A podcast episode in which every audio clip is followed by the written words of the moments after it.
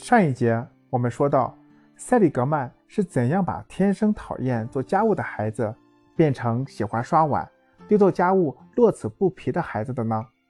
答案很简单，就是利用了优势效应，发挥他们的优势。塞里格曼通过观察自己的三个孩子，发现最小的儿子虽然年纪小，刷碗不熟练，但他的核心优势是最具领导力，而他的两个哥哥。则具有仁爱、团队合作等优势。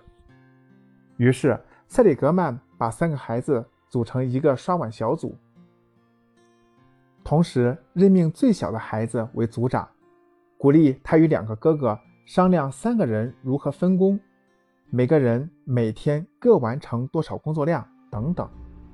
通过把孩子喜欢做的事和刷碗这个任务联系起来。大家的积极性就都被充分调动起来了。三个孩子每天恨不得饭没吃完就开始刷碗。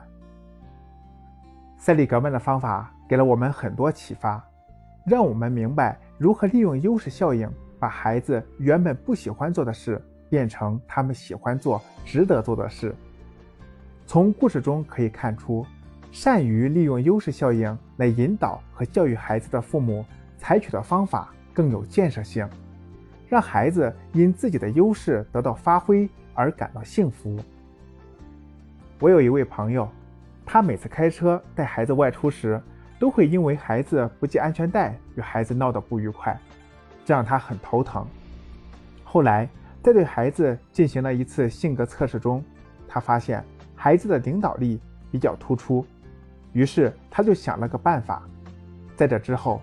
每次他们准备开车外出时，他就会跟孩子商量：“现在我们要出发去公园，我和妈妈推选你来当乘车安全员。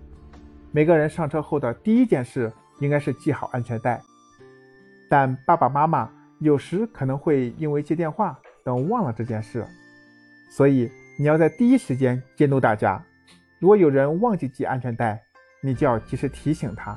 如果屡教不改，你还可以惩罚他，当然，在监督大家之前，你要先系好安全带，这样才能给大家做好表率。听了爸爸的话，孩子一下子就开心起来了，赶紧点头表示愿意担任。上车后，他果然第一时间系好安全带，然后开始履行监督职责，看了看开车的爸爸，又看了看坐在旁边的妈妈，发现大家都系好安全带后。才满意的宣布，我们可以出发了。当然，有时为了配合孩子，让他更有成就感和做事的动力，我这位朋友还会故意忘记系安全带。等到孩子发现后，他再表示抱歉，并做出积极配合的姿态，愿意接受处罚。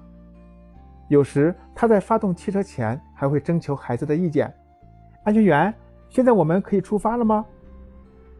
孩子点头后，他再发动汽车。看到自己的工作这么有价值，孩子非常开心，工作也更卖力了。总而言之，作为父母，你越擅长从孩子的优势出发，就越容易处理孩子那些未能充分发挥优势或者凸显劣势的问题，而孩子也会在这个过程中慢慢懂得自己其实还有很多优势可以发挥。这样一来，孩子的自信心和做事的动力就会得到增强，孩子也能从中获得很大的成就感。以后再面临类似的问题，孩子会尝试运用自己的优势摆脱困境，积极进取。今天的分享就到这里。